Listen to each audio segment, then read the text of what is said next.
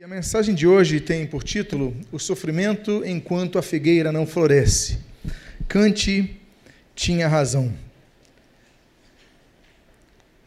O texto que eu gostaria de abrir, e é o nosso texto base, é o de Abacuque, capítulos número 3, versículos 17 e 18. Nesta, que nos parece configurar uma bela canção de Abacuque, ele diz: Ainda que a figueira não floresça, nem haja fruto na vide, o produto da oliveira minta, e os campos não produzam mantimentos. As ovelhas sejam arrebatadas do aprisco, e nos currais não haja gado. Todavia, eu me alegro no Senhor, exulto no Deus da minha salvação. Pai amado, lemos a tua palavra, pedimos, confirmamos o que falamos há pouco. Fala conosco nesta manhã e o que nós pedimos, nós te agradecemos em nome de Jesus. Amém e amém. Esse é um texto um pouco paradoxal. Como muitos textos na Bíblia e como a vida cristã, de certa forma, deve ser. É um paradoxo Abacuque dizer isso. Ele diz: ainda que a figueira não floresça, Ainda que não haja fruto na vide, ainda que eu não tenha fruto, que eu, que eu plante uma vide e que essa vide não me dê uvas. Ainda que meus que, o, que o meu, minhas ovelhas sejam arrebatadas, roubem as minhas ovelhas, eu me alegro no Senhor. Como você vai se alegrar no Senhor se você é roubado? Como você vai se alegrar no Senhor que o fruto da oliveira minta, ou seja, a azeitona, venha estragada?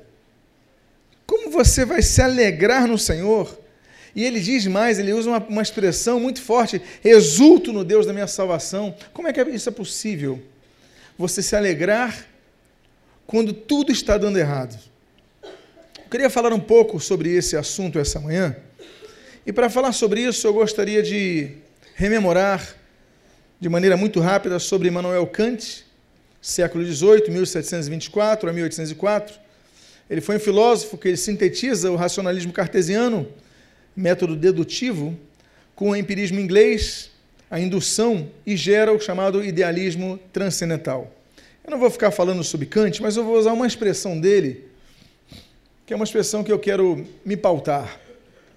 Ele diz assim: toda reforma interior e toda mudança para melhor dependem exclusivamente da aplicação do nosso próprio esforço.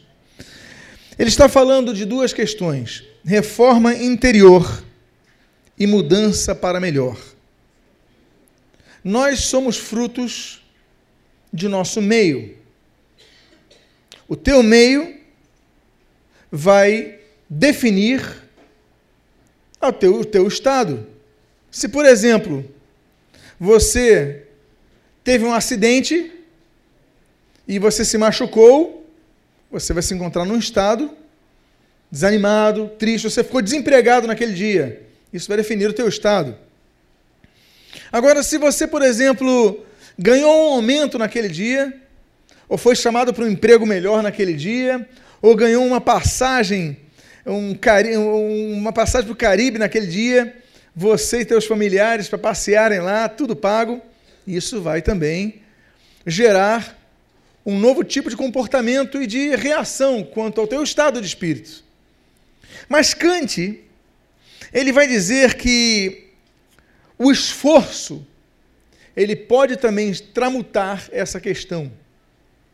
Nós devemos entender que a nossa força interior, ela pode e deve considerar-se como um fator preponderante para o nosso estado de espírito, ou seja, Há situações que vivemos que são adversas, mas se nós nos esforçarmos, nós podemos extrair questões positivas dela.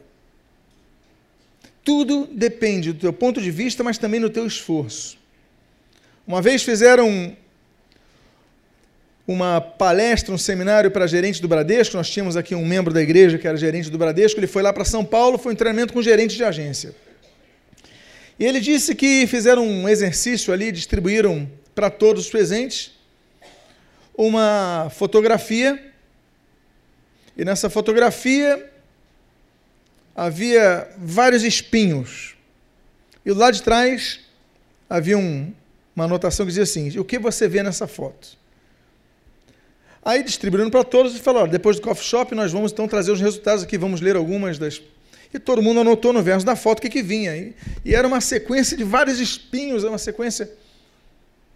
E aí foram para o coffee shop, todos entregaram aquela ficha com suas anotações. E depois do coffee shop eles começaram a ler. Olha, eu vejo aqui muita dificuldade. Outro dizia assim: Eu vejo muita dor. Outro dizia: Eu já sinto, eu já estou chorando de tantos arranhões que eu já começo a sentir na minha pele. Mas eles destacaram uma, uma, uma foto com uma informação que chamou a atenção daquela banca de psicólogos que faziam esse exercício. E ele dizia o seguinte: essa pessoa aqui escreveu eu vejo um belíssimo jardim cheio de rosas e começo a sentir até o aroma das mesmas, alegrando meu dia. Ela foi além da leitura do olhar, ela foi além daquela fotografia que viu o espinho, e ela viu a parte de cima do espinho. Ela foi acima do caule, ela foi acima e viu as rosas. E essa pessoa diz que sentiu o cheiro das rosas. A maneira de enxergar o mundo exige de nós certo esforço. Porque se nós formos enxergar pela ótica negativa, nós seremos pessoas depressivas e nunca atingiremos novos objetivos. Se nós, depois de um não, desistirmos das coisas, nós nunca ultrapassaremos barreiras em nossas vidas. Porque todos um dia vão receber um não, todos os dias vão ter uma dificuldade, todos os dias vão ter, todos nós vamos ter um dia, um momento difícil.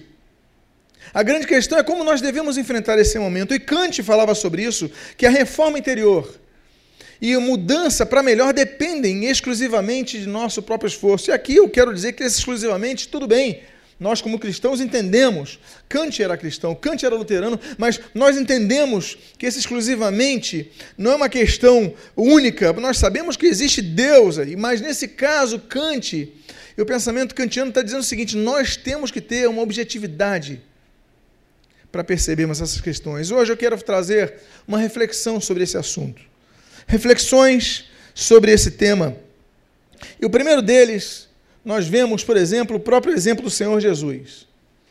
A Bíblia diz, em Hebreus capítulo 2, versículo 9, o seguinte: Vemos, todavia, aquele que, por um pouco, tendo sido feito menor que os anjos, Jesus, por causa do sofrimento da morte, foi coroado de glória e de honra, para que, pela graça de Deus, provasse a morte por todo homem. Por causa do sofrimento da morte, foi coroado de glória e de honra. Eu faço uma pergunta a vocês. Jesus, ele nos resgatou graças à sua morte e ressurreição. Amém? Isso daí é um ponto, creio que unânime, espero eu. Mas a grande questão que eu quero levantar aqui é: Jesus, ele podia ter desistido? Ele podia ter decidido desistir? Como não nos lembrarmos daquela oração naquele horto de Getsemani, o jardim de Getsemani? Quando ele fala para o pai, se possível que fosse, afastasse dele aquele, aquele cálice, aquela dificuldade, ele sentia aquela dor. Jesus podia ou não podia desistir? Podia, mas ele se esforçou. E graças ao esforço de Jesus, ele foi coroado em glória e em honra. Já começamos então com o entendimento, como a percepção kantiana, de que o esforço pessoal ele deve nos conferir uma visualização ou um vislumbramento das consequências que são posteriores. Assim como aquele homem daquela, daquele grande banco brasileiro, ele olhou e viu flores além dos caules, olhou flores além dos espinhos. Nós devemos sempre ter uma percepção como Jesus Ele não olhou para si, ele olhou para mim, ele olhou para você, ele olhou para cada um de nós quando foi naquela cruz. E ali, quando ele olhou para cada um de nós, ele foi, foi até o fim, foi fiel até a morte, a morte de cruz, como diz a Bíblia. Então, nós devemos ter sempre uma percepção que os sofrimentos que nós possamos, possamos passar hoje, eles não são um fim em nossa vida. Os sofrimentos que nós podemos passar hoje são uma etapa importante em nossa vida. Agora, devemos carregar um fardo, devemos carregar um peso, devemos carregar, ter dificuldade? Sim, Jesus falou em Mateus 11:30 o seguinte: porque o meu jugo é suave e o meu fardo é leve. Tem jugo e tem fardo. Fardo é o peso. Jugo é aquilo que junta. O que é o jugo? O jugo se usa quando alguém vai ter dois bois para arar a terra. Então ele tem que fazer sulcos grandes na terra. Um boi não, não aguenta o peso, ele tem que colocar dois bois, um do lado do outro. Só que se ele colocar dois bois para arrastar aquilo ali, um pode ir para a direita, outro pode para a esquerda. O que, que eles fazem? Ele pega um jugo, um pedaço de madeira, e coloca no pescoço de um e no pescoço de outro. O que acontece? Os dois vão andando na mesma direção. O jugo, então, é um instrumento, uma ferramenta, geralmente de madeira, pode ter outros elementos, pode ter de couro, mas geralmente de madeira, que faz com que os bois não consigam andar de um lado para o outro, cada um uma direção. Os dois têm que andar juntos. O jugo de Jesus é suave. Por quê? Porque o Senhor Jesus, o Senhor Jesus ensina para que nós carre... consigamos carregar o fardo, nós temos que ter jugo. Porque se não tivermos o jugo com Jesus, nós não aguentaremos o peso sozinho.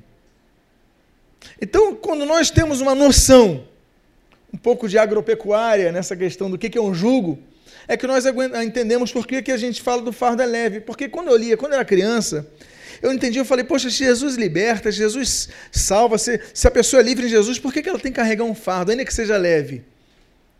Porque a vida carrega, traz fardos. A vida traz dificuldades. A vida que nós teremos um dia, no futuro, no porvir, sem sofrimento, sem dor, é no céu, é na glória, não aqui na terra. Aqui nós passamos por enfermidades, nosso corpo é corruptível. Como não passarmos por enfermidades? Paulo fala que nós havemos de receber um corpo incorruptível, mas na glória, não aqui na terra. Aqui nosso corpo é corruptível, nossas células envelhecem, as rugas chegam. Nós temos dificuldades e somos limitados a isso e outras questões, decepções, mas ele fala para aguentar o fardo, você tem que andar unido com Jesus. Então, Ainda que nós tenhamos que ter um esforço para ter uma percepção positiva das coisas, eu não vou dizer nem positiva, mas uma percepção é, é, vislumbrante das coisas, você vislumbrar o posterior, o, o que está na frente, então que você possa ter o entendimento que só com Jesus do seu lado você vai conseguir ter um fardo mais, carregar o fardo com mais leveza. Porque uma coisa é eu carregar o peso sozinho, outra coisa é eu dividir com a Cláudia, e nós carregamos juntos. Outra coisa é dividir a família toda, todo mundo carregando, fica mais leve.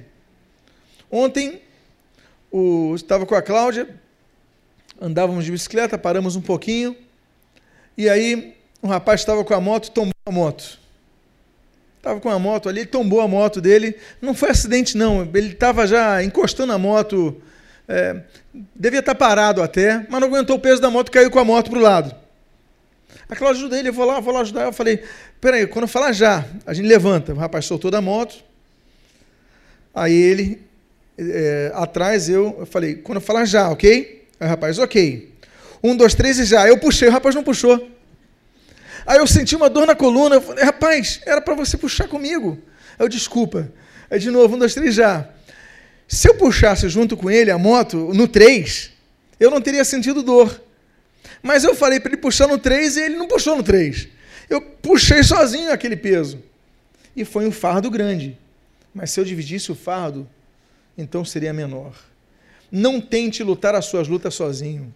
Você tem Jesus do seu lado. Ore, peça ajuda ao Senhor.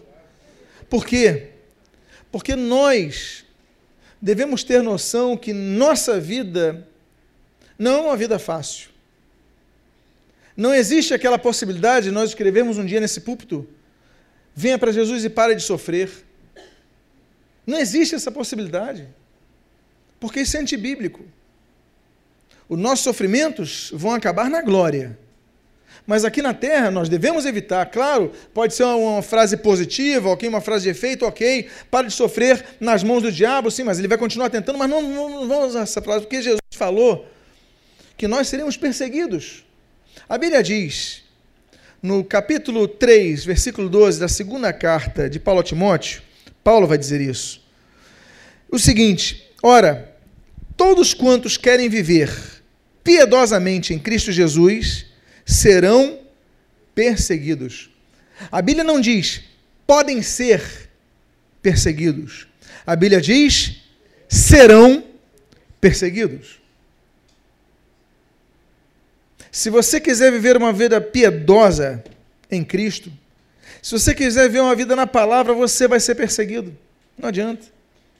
Aí você tem uma declaração contra o homossexualismo hoje, você vai ser perseguido, vai ser chamado de intolerante, de retrógrado, disso, daquilo. Vão te colocar de escanteio, vão te evitar, por quê? Porque você quer viver uma vida reta diante de Deus. Você então vai ser perseguido. A Bíblia afirma isso categoricamente. Então, o sofrimento, e hoje não estou falando a respeito do sofrimento é, de doença, é, estou falando do sofrimento genérico, depois vou dar um estudo só sobre a questão da doença. É, mas o que, está, o que eu estou querendo dizer é que quem vive uma vida cristã reta, ele vai ser perseguido. Vai ser perseguido pelo mundo, pelo sistema, pela mídia, pela corrupção que há nesse meio vai ser perseguido pelo diabo de todas as formas, ele vai ser perseguido. Então, volto a Kant.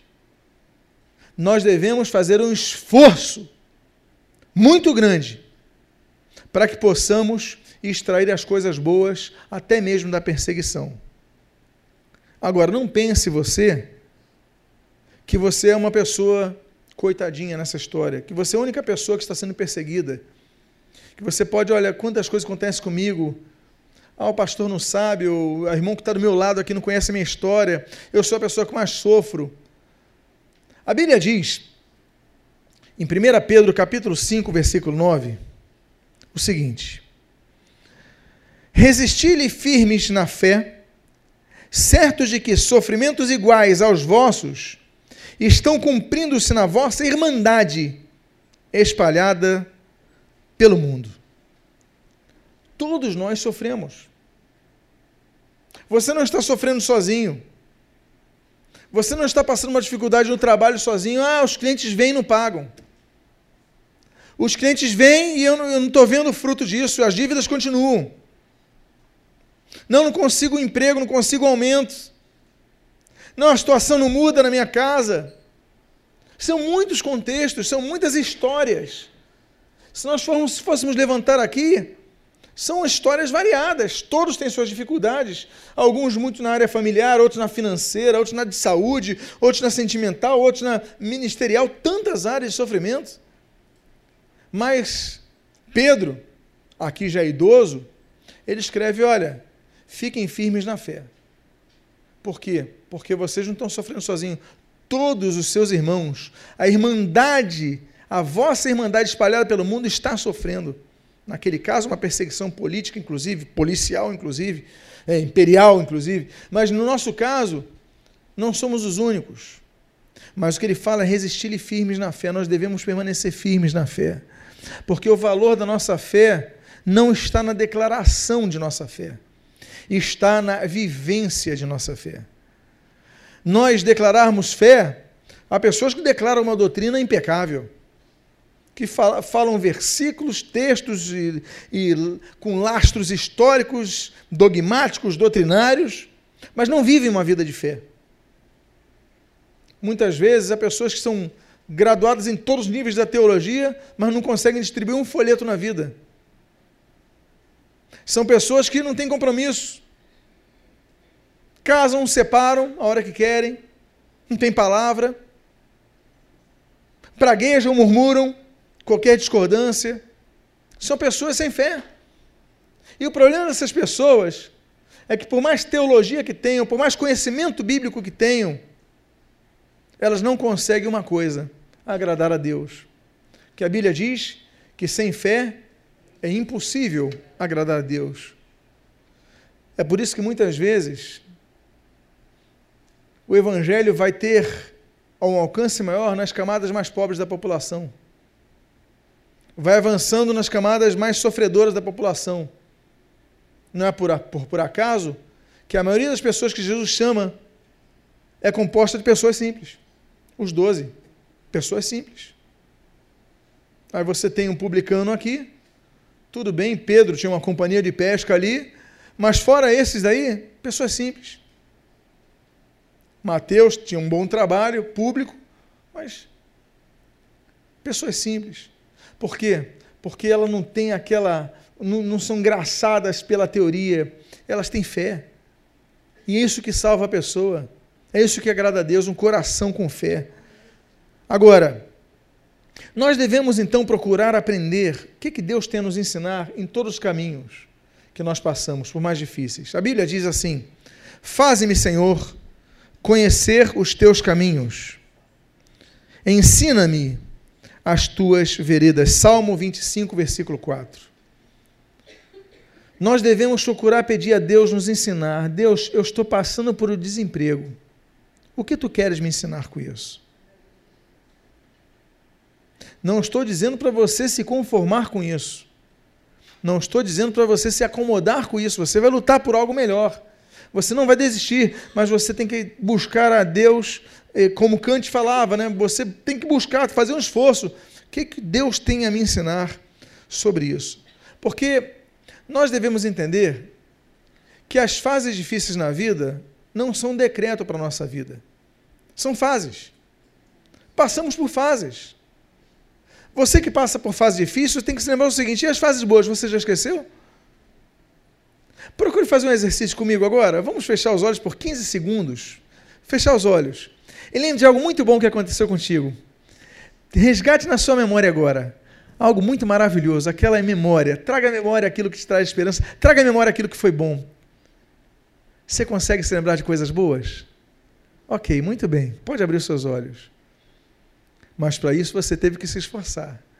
Porque às vezes as coisas ruins, as coisas difíceis obliteram a nossa memória. São fases. É por isso que nós lemos em Eclesiastes capítulo 3, versículo 1 a 10 o seguinte: Tudo, presta atenção que eu vou ler, tudo tem o seu tempo determinado, e há tempo para todo propósito debaixo do céu. Tempo de plantar e tempo de arrancar o que se plantou. Tempo de matar e tempo de curar. Tempo de, tempo de derribar e tempo, tempo de edificar, tempo de chorar e tempo de rir. Eu vou repetir: tempo de chorar e tempo de rir, tempo de prantear e tempo de saltar de alegria, tempo de espalhar pedras e tempo de ajuntar pedras, tempo de abraçar e tempo de afastar-se de abraçar. Quem já viveu isso? Tempo de buscar e tempo de perder Existe o tempo na vida de perder, tempo de guardar e tempo de deitar fora, jogar fora, tempo de rasgar e tempo de cozer, tempo de ficar calado e tempo de falar, tempo de amar e tempo de aborrecer, tempo de guerra e tempo de paz. Que proveito tem o trabalhador naquilo que se afadiga? Viu o trabalho que Deus impôs aos filhos do homem para com eles afligir. Meus amados, há tempo para tudo. Há tempo para rir, tempo para chorar, tempo de abraçar, tempo de se afastar. Existem momentos que nós temos que nos afastar de pessoas. Existem momentos que nós vamos nos aproximar de pessoas. Existem momentos que nós vamos plantar. Existem momentos que nós vamos colher. Existem momentos que nós vamos construir, mas tem momentos que nós precisamos destruir algumas coisas que foram construídas por nós, que são coisas ruins para nós. Há coisas que são boas em determinado tempo da nossa vida, depois são coisas ruins. Passam a ser coisas ruins. É que nem comida. Você pode comer um bife suculento e você se agradar, mas se você mantiver aquele bife suculento na tua casa, no teu prato por dias, ele vai apodrecer e vai se tornar algo ruim. Há coisas que nós devemos mudar em nossa rotina. O que nós devemos entender é que a Bíblia diz que tudo tem o seu tempo e tudo tem um propósito, inclusive o propósito do tempo de chorar. Há tempos de chorar. O cristão passa por tempos difíceis, sim. Por que, que isso me acontece, Deus? Por que, que o Senhor permitiu que isso me acontecesse, Deus? Por que estou passando por isso? Você tem que mudar a pergunta. Você tem que mudar o porquê e colocar o para quê. Você deve perguntar então, ao invés de por que isso está me acontecendo, é para que isto está me acontecendo.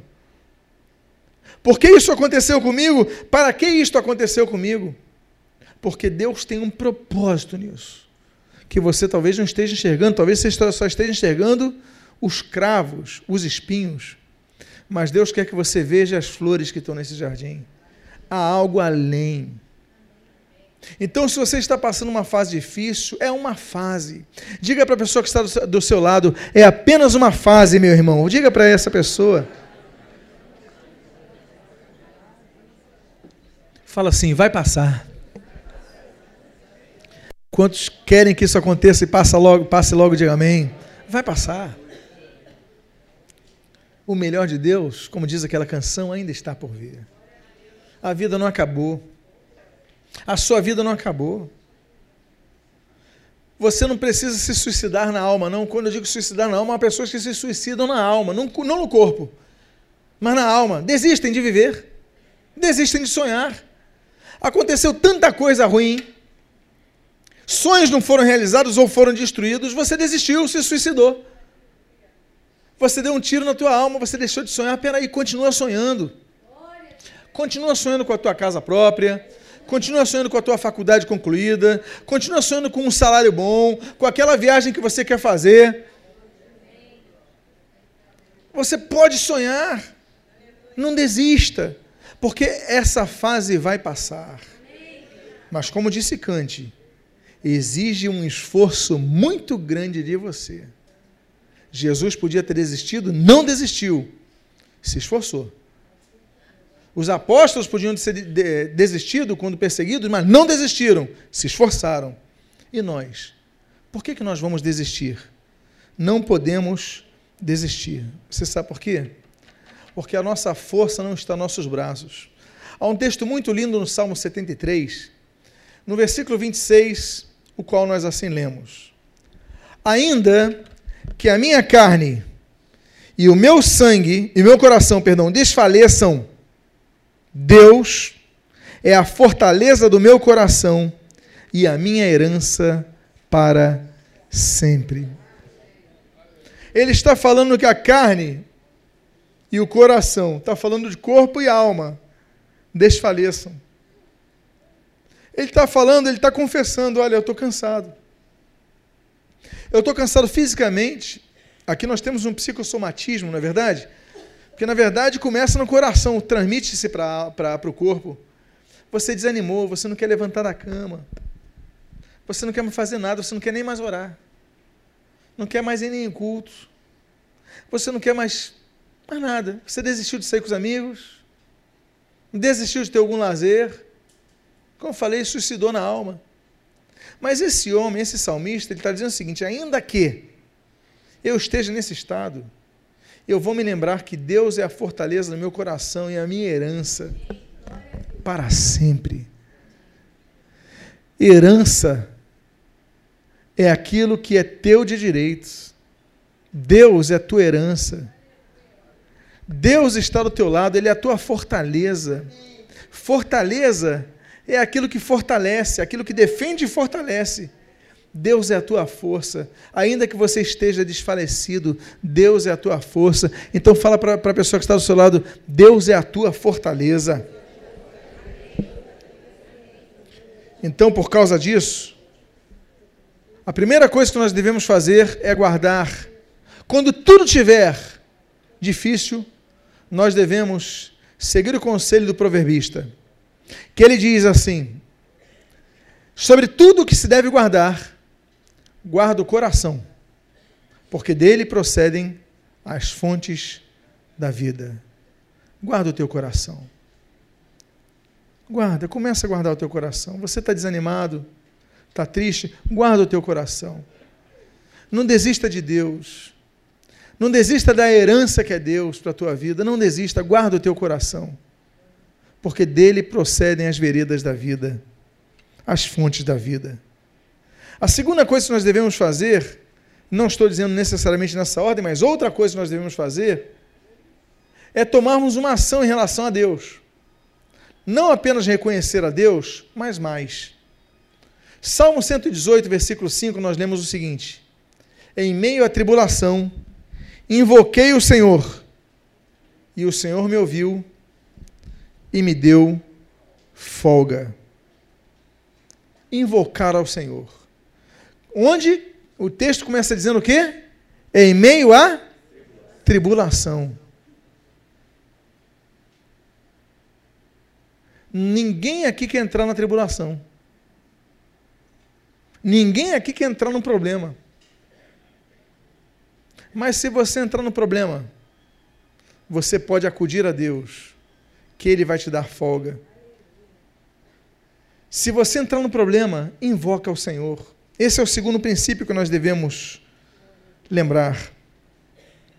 Isaías 42, versículo 16 diz assim: Guiarei os cegos por um caminho que não conhecem.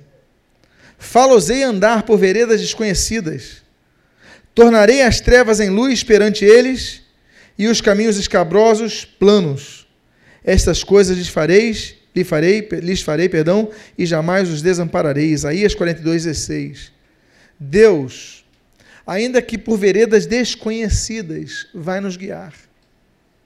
Então há momentos que nós entramos numa situação que nós não sabemos a saída surge alguma coisa na nossa vida, um problema na nossa vida, que a gente fica desorientado. O que, que eu tenho que fazer? Pegar a direita, ir em frente, pegar a esquerda, por onde eu, vou, por onde eu tenho que ir? Você não sabe. Você fica na dúvida, você fica. E aí você clama o Senhor, invoca o Senhor e diz a Bíblia nesse texto, pode botar aí. Falosei andar por veredas desconhecidas. Deus ainda que estejamos no caminho desconhecido, nos fará andar no caminho certo. Hebreus capítulo 10, versículo 32, nós lemos o seguinte, e nós aprendemos o seguinte: Lembrar-vos, lembrai-vos, porém, dos dias anteriores, em que depois de iluminados, sustentastes grande luta e sofrimentos quando nós estamos passando por momentos difíceis, nós devemos lembrar também, não apenas momentos bons, mas devemos lembrar que em outros momentos difíceis, nós já passamos por outros momentos difíceis, e Deus nos iluminou nesses momentos. Ali, depois de iluminado, sustentaste as grandes lutas, nós fomos sustentados por Deus. Alguém aqui pode se lembrar de algum momento difícil que você passou? e que de repente Deus trouxe a direção e a solução. Você saiu desse problema? Quantos aqui? Poxa, todos. Passamos por momentos difíceis, então esse não é o primeiro. Lembre-se que você já passou por outras, porque às vezes a gente se esquece dos momentos bons que nós vivemos e nós esquecemos também dos momentos ruins que nós vivemos, mas que nós fomos sustentados por Deus. Então nós devemos lembrar que o momento difícil que possamos estar passando não é um momento único, é um momento que tem um propósito. E aí, nós entendemos que tudo que nós passamos, ainda que difícil seja o momento, estamos falando de sofrimento, dificuldades nesta manhã, mas isso pode redundar e confirmar o valor da nossa fé, redundar na glória de Deus. O texto de 1 Pedro, capítulo 1, versículo 6 a 7, diz o seguinte: Nisto exultais, embora no presente, por breve tempo, se necessário, sejais contristados por várias provações. Vou dar uma pausa aqui, depois vou continuar o texto. Olha só. Em primeiro lugar, por breve tempo. O tempo é limitado. Se necessário, Deus não vai permitir que você passe por essa situação se não for necessário. As situações difíceis nós passamos, as passamos, segundo esse texto, porque são-nos necessárias. Então, se necessário, vamos passar por um momento difícil e vamos ser contristados por várias provações. Aí o texto continua dizendo o seguinte: para aqui. Olha o para quê de novo aqui. Olha o para quê, a importância do para quê. Para quê? Uma vez confirmado o valor da vossa fé, dá uma pausa aqui de novo. A nossa fé, ela é provada por Deus. Nós não devemos ter fé apenas.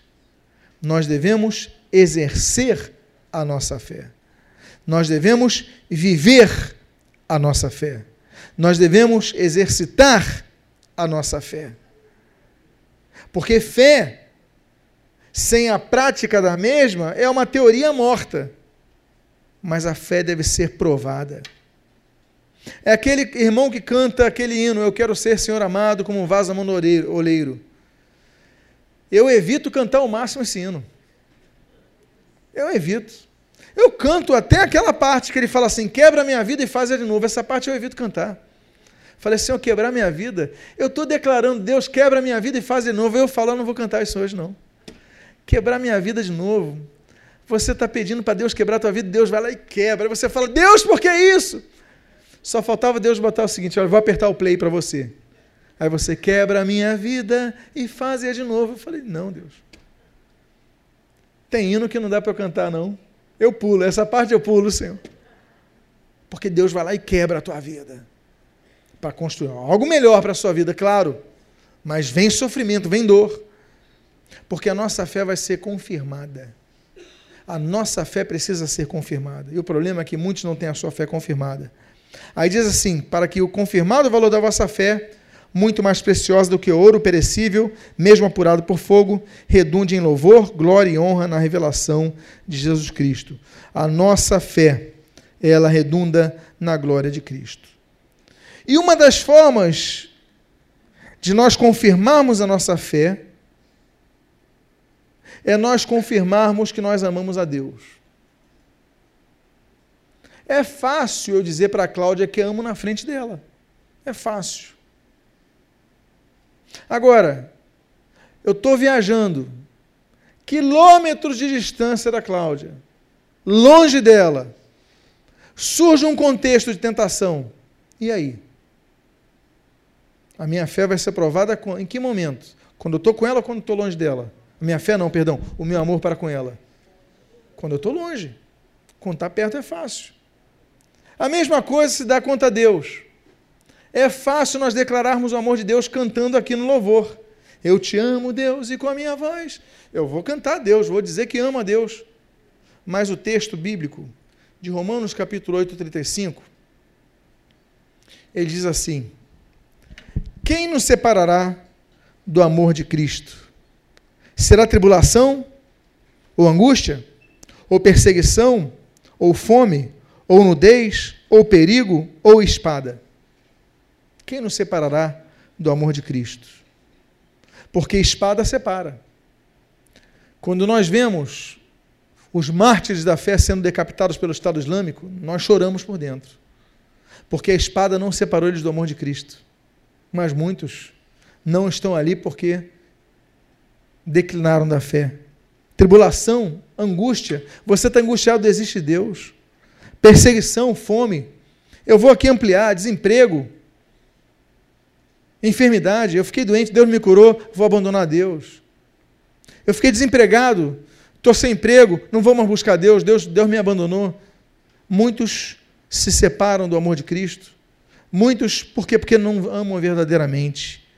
Então nós devemos amar a Deus verdadeiramente ainda que passemos por dificuldades, problemas, e hoje a, a, temática é essa: é viver um momento, uma fase de dificuldade, uma fase de sofrimento, uma fase de luta, de dor, mas nada pode separar do amor de Cristo. E aprenda o seguinte: lembram de Kant?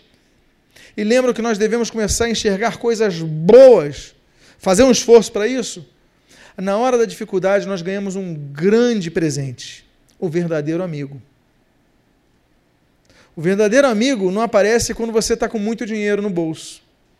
Você tem dinheiro, você é popular, você é famoso, você vai ter amigos. Mas na hora da penúria é que os verdadeiros amigos se apresentam.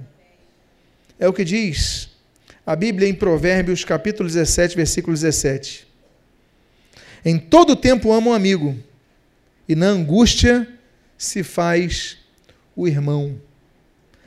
Quando você está vivendo momentos difíceis, você vai descobrir que aquela pessoa, uma daquelas pessoas, pelo menos, ela não é um amigo, ela é um irmão. E você ganha irmãos. Há pessoas que têm muitos irmãos aqui, físicos, mas não tem um mais chegado que irmão. E na angústia, o texto diz: na angústia se faz o irmão. Então, nós temos mais um texto bíblico que nos mostra que nos momentos de sofrimento, de dor, de dificuldade, de angústia, pode vir algo bom. Então diga à pessoa que está do seu lado, nos momentos de angústia, descubra coisas boas. Afinal de contas, o texto que todos nós conhecemos não podia deixar de ser lido. Diz a Bíblia em Romanos 8, 28, porque sabemos que todas as coisas cooperam para o bem daqueles que amam a Deus, daqueles que são chamados segundo o seu propósito. Cooperar em grego é sinergos. Daí vem a palavra sinergia, não é isso? Sin, em grego, é uma partícula de unidade, de união. Ergos vem de ergon, trabalho. Trabalhar com. Cooperar. Operar com, trabalhar com alguém. Todas as coisas trabalham com alguém, trabalham para o bem. Ou seja, o que acontece na sua vida vai ter algo bom, ainda que não esteja acontecendo ou você não esteja vislumbrando. Mas algo bom vai surgir da sua situação. Diga para a pessoa que está ao seu lado: algo bom vai surgir de tudo isso que você está vivendo. Vai surgir. Aí você diz assim: Mas olha, eu sou tentado, eu estou sendo tentado a desistir. Eu vi hoje, vim hoje esse culto, quase não vim. Estava com sono, estava desanimado, meu celular não parava de tocar no meio do culto. Tudo aqui para. Aí, tudo me desanimando. É para interromper a mensagem, me atrapalhar. Mas olha, nada vai tirar minha bênção. Mas eu estou sendo tentado. Eu estou sendo tentado. Está difícil segurar. Eu digo a vocês uma coisa: alguém já foi tentado a ponto de aceitar a tentação? Não, não levante seu braço. Mas diga assim: é muito difícil, a tentação às vezes vem com muita força. Mas tem um texto na Bíblia que diz o seguinte: 1 Coríntios capítulo 13, 10, versículo 13, perdão, diz assim: Não vos sobreveio tentação que não fosse humana. Primeiro lugar, não existe tentação que não seja humana, que nós não possamos experimentar em nível humano. Mas Deus é fiel e não permitirá que sejais tentados além das vossas forças.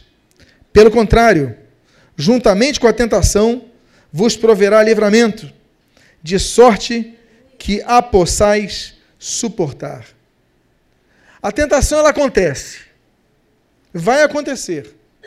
Todos seremos tentados e somos tentados. Jesus foi, por que, que nós não vamos ser? Claro, a Bíblia chama Satanás de ouvir o tentador. Agora, ainda que sejamos tentados, devemos entender alguma coisa, algumas coisas. Primeiro, Deus não permite que sejamos tentados além de nossas forças. Se nós somos tentados, é porque nós podemos vencer a tentação. Primeiro aspecto. Segundo lugar, o texto mesmo diz aqui no versículo 13 que juntamente com a tentação Deus nos proverá o quê? O que, que diz o texto bíblico? Li. Duas coisas acontecem na tentação. A tentação nunca é feita por Satanás sozinho. Sempre que Satanás está tentando, Deus está vendo, porque ele está oferecendo livramento. Ou seja, o Espírito Santo vai falar: não aceite, não faça isso, permaneça firme. Ele vai nos dar força e nós vamos vencer. Então, se você está desanimado, você veio hoje aqui para desistir da sua desistência, para lutar por prosseguir, porque essa fase vai passar. E eu finalizo com o último texto.